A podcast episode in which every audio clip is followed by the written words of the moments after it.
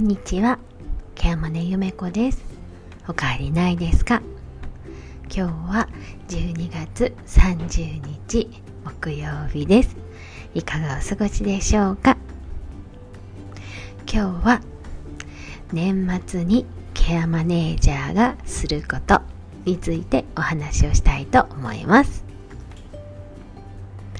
えー、おそらくほとんどのケアマネージャーがもう今日は年末のお休みに入っていると思います。けれども私は今日一日休んでこの年末年始はお仕事となっております。で年末年始はね逆にデイがなかったり電話が少なかったりするので結構仕事が片付く予定になっています。この機会にやっておきたいことっていうのを少しまとめてみましたのでお話をしたいと思います。えケアマネージャーの業務っていうのは1ヶ月の中でやることが決まっているんですね。まずは、えーと、月の中半ばぐらいにモニタリングとそして記録などをしながら、えー、翌月のプランの印鑑を確認あ利用表を確認して、まあ、印鑑をもらったりサインをもらったりという仕事があります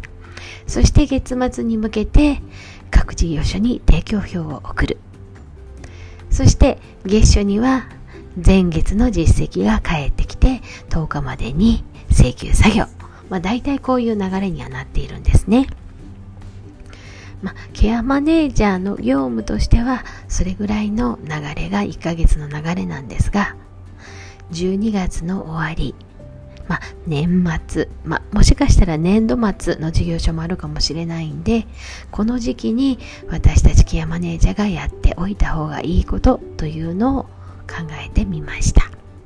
これはまずですね、やり残した記録を片付ける。これが一番です。えー、私はサービス担当者会議録を片付けるのがちょっとだけというかかなり苦手な方なので実はまだ、えー、今月やったサービス担当者会議録ができていない人が何名かいます。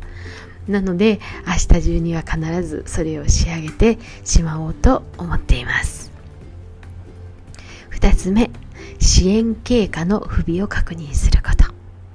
え支援経過っていうのは利用者さんやサービス提供者とどのような連絡調整を取っ、あるいは主治医とどのような連絡調整を取ったか、などということを経過として書いていく内容なんですが、これがね、意外と抜けていることがあるんですね。私はいつも月末に今月大丈夫かなっていうことでざーっと利用者さんの支援経過を見直すようにはしているんですが、年末には今年1年間の利用者さんの流れであったりとか申請代行であったりとかサービス担当者会議入院退院の調整などの漏れがないかというのを確認する良い時期かと思います。年が明けてしまうとねまた新たにあのいろんな動きが出てくるので、まあ、今ちょっとね電話が少なくて連絡調整が少ないこの時期だからこそ支援経過の見直しというのをしておいた方がいいのかもしれません。そして3つ目。ケースファイルの整理になりますケアマネージャーはサービスの調整をするだけが仕事ではなくってモニタリングという大きな仕事がありますこれは利用者さんやご家族さんと直接会ってサービスがうまくいっているかどうかを確認するだけではなくサービス事業所からのモニタリングというのもあります。まあ、ほとんどの場合は書面できたりすることが多いので実はこの書類がすごくたくさん溜まってしまうことがあります。うちの事業所は、えー、そうやって帰ってきたファイルを、まあ、とりあえず目を通してファイルに閉じるようにはしているんですががにですね複数の事業所を使っている利用者さんなんかになるともう1年分入りきらないぐらいの書類が溜まってきたりします。一応ね、記事なんかはね、抜粋して支援経過に落として、で、なるべくファイリングをしないようにも工夫はしているんですが、それでも溜まってしまう。書類っていうのはあったりするんですよね。例えば、訪問入浴の経過記録なんていうのは非常に体の情報が詳細に送られてきますので、それを全て神経科に移すっていうのは無理があります。なので、そのまま閉じることが多いんですが、これもまた量が多いものなので、この年末時にまとめて別にファイルをして新しい年にはすっきりしたファイルで新年を迎えるというのがいいのかもしれません。まあ、これ以外にもね、たくさんのことがあると思います。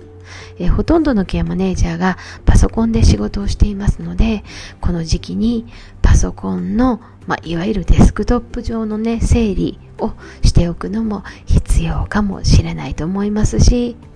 サクッと仕事を進めるためにも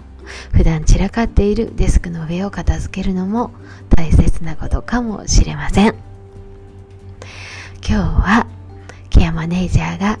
年末にしておいた方がいいことについてお話をしてみました。